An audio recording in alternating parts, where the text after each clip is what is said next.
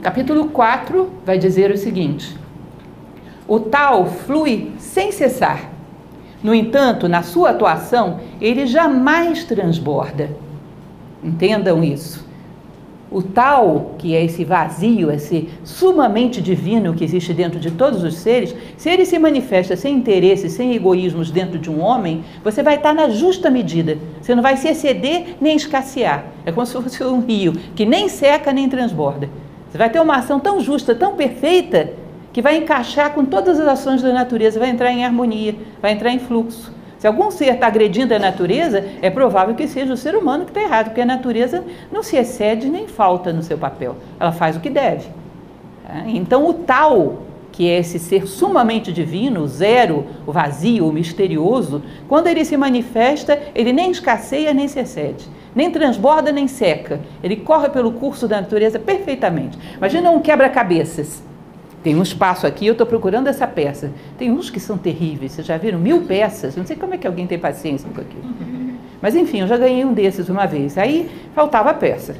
Como é que eu vou saber se essa pecinha que está aqui é exatamente a dali? Tento ver se encaixa. Se encaixar perfeitamente, é porque é, óbvio. Assim seria o ser humano. Como é que eu vou saber que sou eu? Eu teria que me harmonizar muito perfeitamente com a natureza. Então encontrei a minha verdadeira identidade. Não pode faltar um espaço na pecinha nem sobrar. Eu tenho que encaixar perfeitamente, fluir, entrar em fluxo com a natureza. Isso é característica do tal. Ele é um abismo, parece o ancestral de todas as coisas. Mais um conceito para a listinha, vai entrar no próximo glossário. Conceito de abismo é um dos sinônimos que ele utiliza para o vazio. Quanto mais você olha procurando o fundo, não encontra. O tal é um enorme vazio. Já falei muitas vezes para vocês, mas vocês não usem aquela estratégia sofística de toda vez que eu falo de um livro, colocar na listinha e ficar pedindo pelo YouTube, porque isso não é justo. mas eu já falei muitas vezes para vocês sobre um livro chamado Bardo Todol, o livro tibetano dos mortos. E uma das coisas que o livro tibetano dos mortos diz é que quando o homem morre, a primeira coisa que ele vê é o clarão primordial, é um grande vazio luminoso. Como o homem não se identifica com o vazio, ele corre em direção a algo que seja mais conhecido.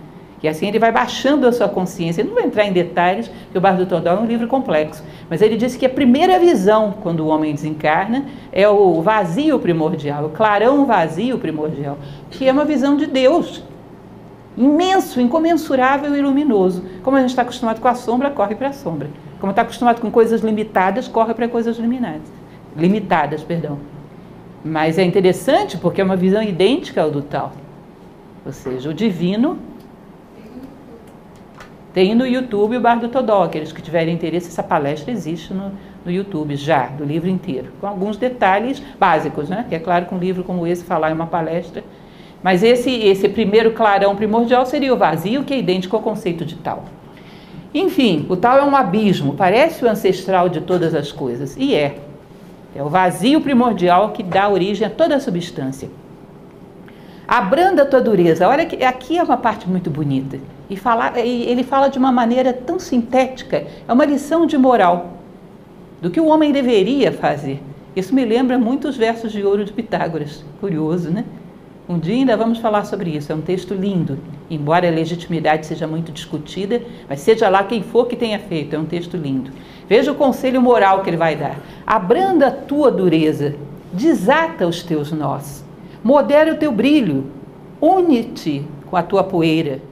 É profundo, mas como é real? Percebem? A vida está em fluxo, a natureza, os rios correndo, os planetas expandindo, é, as estrelas nascendo e morrendo, tudo está seguindo o seu curso. Se você está entrando em choque, se você está tendo alguma dissonância, é porque tem alguma coisa interrompendo o fluxo da vida dentro de você. Você não está deixando a vida se realizar como ser humano. Imagina que eu esteja com uma corda na mão aqui.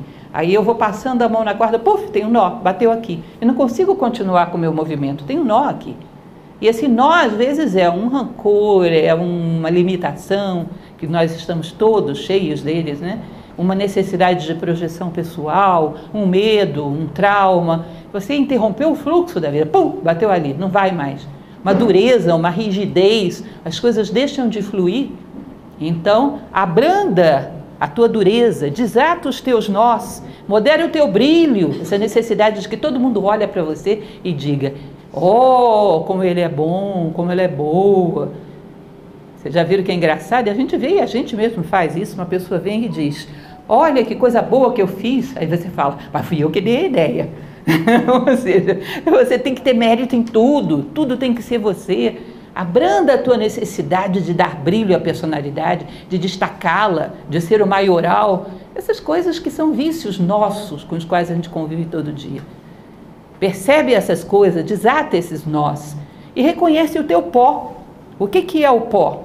Isso aqui, ó, todos os veículos materiais que se agregaram como um veículo para que você use e chegue a algum lugar, que nem aquele veículo que teu que está estacionado lá fora.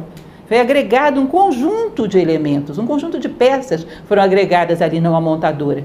Para quê? Para ter um veículo que você entra nele e ele te leva a algum lugar. Isso aqui também é um veículo. É um pó que foi agregado para gerar essa, esse corpo, esse veículo, para você entrar nele e chegar a algum lugar. Entenda as leis dele, respeite-o, mas use-o para aquilo que ele foi feito. Entende? Justiça, justo meio. Vou antecipar para vocês uma historinha que na verdade era um pouco mais adiante, mas ela cai como uma luva aqui. Que é uma história do professor Jorge Ângelo Livraga, que é o nosso fundador, um exemplo que ele dá que eu acho muito interessante, fundador de Nova Acrópole. Ele diz para você imaginar uma vela.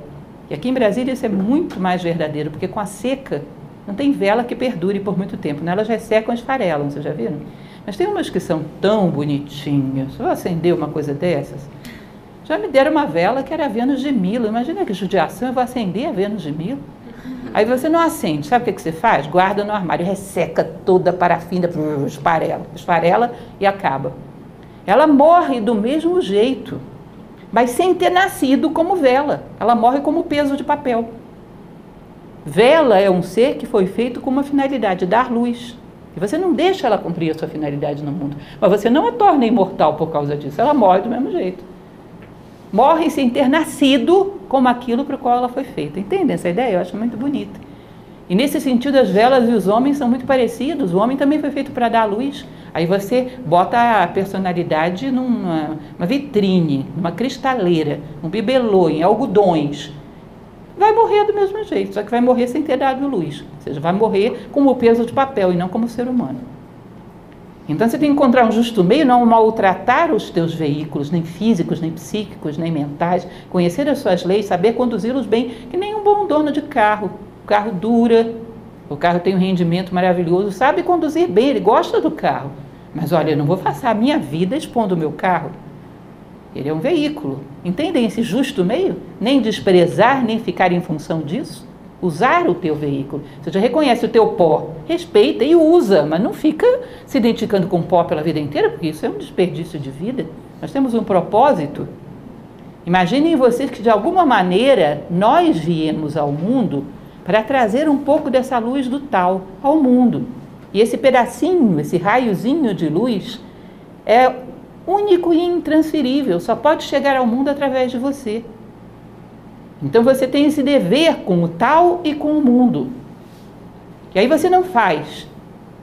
De uma certa maneira, é aquela expressão que a gente costuma usar dentro de determinados órgãos, é má gestão de recursos públicos. Vocês já ouviram falar disso? Ou seja, a tua vida é um recurso público, pertence ao tal, pertence à humanidade, e você desperdiçou. Processo administrativo contra você, má gestão. Porque não era propriamente teu, era da humanidade, era do tal, tinha uma mensagem a trazer ao mundo e não trouxe. E fazemos isso tanto por desprezar quanto por mimar. Aliás, fazemos a mesma coisa com os nossos filhos, né? Tanto o desprezo quanto o mimo distorce. E a nossa personalidade não deixa de ser a nossa primeira filha, nossa primeira aprendiz nossa primeira, primeira aluna. Se nós não educamos a nossa personalidade, não vamos educar nada através dela. Bom, continuando a nossa história, ele diz: é profundo, mas como é real? Essas características, esses conselhos morais que ele dá. Não sei de quem possa ele ser filho, o tal. Parece ser anterior a Deus.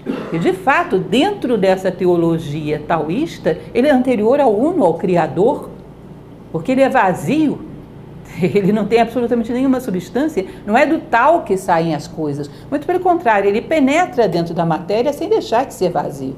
Quem cria as coisas materiais é o Uno, ou Una, como preferirem, que muitas vezes ele identifica com feminino. Né? É o número um, é o criador, é o demiurgo, e não o zero, e não tal. Agora, existe o vazio na manifestação. Existe esse espaço, ou seja, como se ele também permeasse a criação.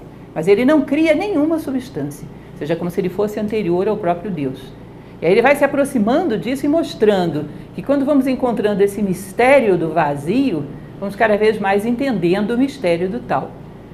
Mas cuidado, porque isso já foi muito mal interpretado no Ocidente como se fosse um niilismo, não fazer nada, não pensar nada, não sentir nada. Não, não pensar nada de egoísta. Nada que trabalhe para a separatividade. Uma pessoa que não faz nada, não pensa nada, no primeiro lugar, nem viva ela não estaria. Ah, porque manifestou, está fazendo alguma coisa. É simplesmente em nome de que você se movimenta. Bom, basicamente o que eu já falei para vocês, né? Essa nossa explica, explicaçãozinha. Evitar obstrução da lei, obstrução do Dharma. Aí vamos.